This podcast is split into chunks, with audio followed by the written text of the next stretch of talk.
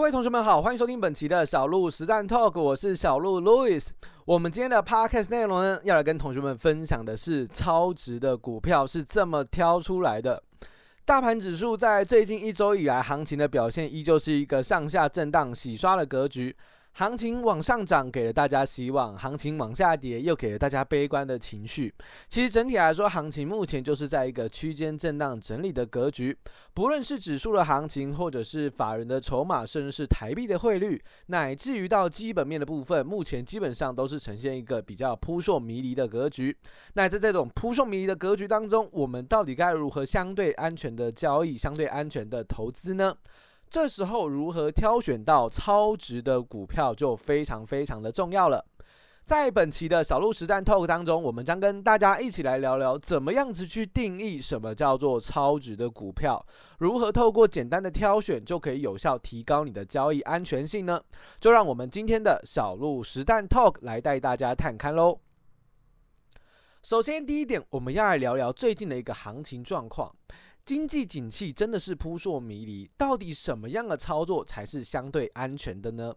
基本上，大盘指数从去年的一万两千点涨到现在一万六、一万七千点，凭借着对于 AI 的想象空间，大盘指数能够撑在一万六千点，就是 AI 的动能带动目前行情撑在这个高档的位置。不过，实际上如果我们去看一些大型的经济数据，包含像是景气对策灯号，目前我们的灯号已经慢慢的脱离底部，但是其实没有很明显的成长。目前最新一期的景气对策灯号的分数是十五分。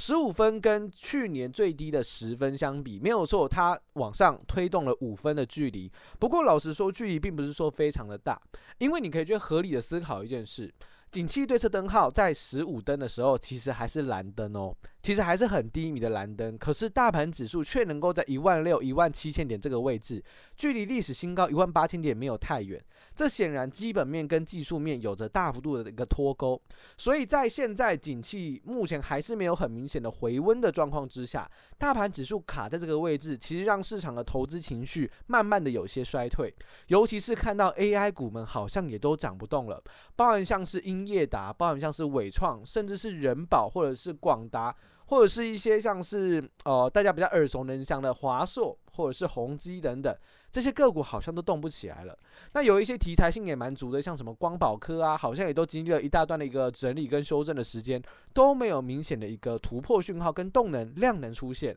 让市场开始对于现在的行情打上了一个大问号，也让成交量开始出现了微缩，来到了均量两千多亿的一个状况。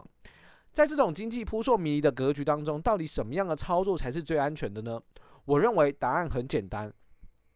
那就是买进超值的股票，买在相对低档的位置，这就是现阶段最安全的操作法则。那到底什么叫做超值的股票呢？我们今天的第二点要来带同学们去思考的就是，股价买在超值的位置，到底该怎么去挑选？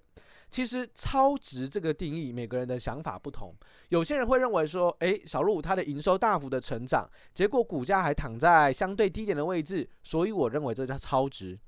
或者是有人觉得，诶，股东权益报酬率，也就是 ROE 的部分，数字这么高，股价才涨这么少，它应该也是相对超值的。每个人对于超值的定义都不一样。那小鹿呢？小鹿怎么去定义超值的？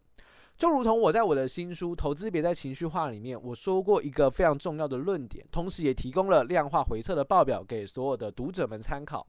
那我辨识超值的一个指标叫做股价净值比。什么叫股价净值比？股价这个大家都知道，就是现在市场上流通的价格。那什么叫净值？净值的意思就是说，这间公司啊，如果现在我们就要直接结束清算掉，用账面上的价值来做计算的话，它到底值多少钱？这个叫做每股净值。那股价净值比，它是在探究一件事情：现在的股票价格跟公司现在就要清算的价格，它的比值是多少？所以这个数字有个非常重要的 benchmark 参考的价值点，叫做一。股价净值比大于一代表什么？代表说现在的股价是超过净值的，代表现在可能有比较昂贵的嫌疑。那股价净值比等于一呢，就代表现在的股价跟净值是一模一样的。那股价净值比如果小于一呢，那就是现在的股价比公司直接解散清算来得更低。所以对于我来说，股价净值比小于一，就是我认为现在的价格是低于它的价值，也就是超值的股票。所以股价净值比小于一，就会是我在挑选行情目前震荡这么剧烈的时候一个非常重要的指标。同时，它也是我好几支自己在实战使用的策略里面非常重要的一个选股的参数。所以大家不妨去思考看看，股价净值比小于一，股价的价格低于它的净值，是否真的能够有比较好的投资报酬率？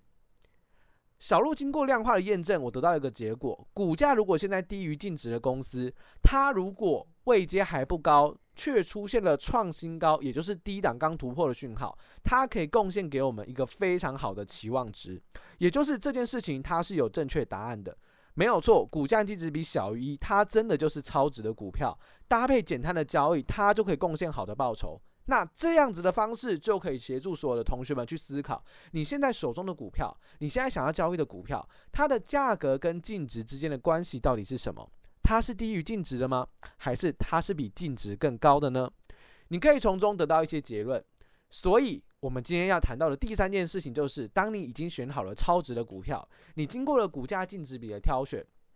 找到了股价目前低于净值的公司，接下来你还是得去做交易，也就是你得想办法掌握好买点跟卖点。那这时候呢，你就可以利用简单的突破讯号，一样突破讯号的部分，我们在前几集的 Podcast 内容里面跟同学们分享过非常的多次，创新高是一个非常非常有质量的交易讯号。那重点是要创几日新高，它的效果会比较好呢？根据量化数据的验证显示啊，如果它是创一百日的新高，突破转强，它的效果是相当不错的。这时候，如果你可以再搭配上未接的概念，也就是这间公司它基本上没有什么涨到，它的波动度是相对低的，股价才默默的从地板从低档开始起涨。搭配上公司现在的股价就是低于净值的，那像这样的公司不就是一个超值的股票低位接起涨的标的吗？这样的公司在经济扑朔迷离的过程当中，它就可以提供给你一个更加稳定、更加安全的投资交易机会。而这样的数据，你可以怎么去解读呢？你可以解读的就是说，我今天操作的公司就是买了一间超值公司低于股价净值的一个标的物，同时搭配低位接起涨的概念，从底部起涨，那么你的安全系数当然会非常的高。也正是这样，在扑朔迷离的经济环境当中，非常好的交易策略跟逻辑哦。希望今天的内容可以帮助同学们去思考，在一万七千点与经济大幅背离的状况之下，你到底该怎么去思考现阶段的操作？提供一个逻辑思路给所有的同学们来做参考。希望这一集的 Podcast 内容有帮助到大家。那么我们就下周再见喽，拜拜。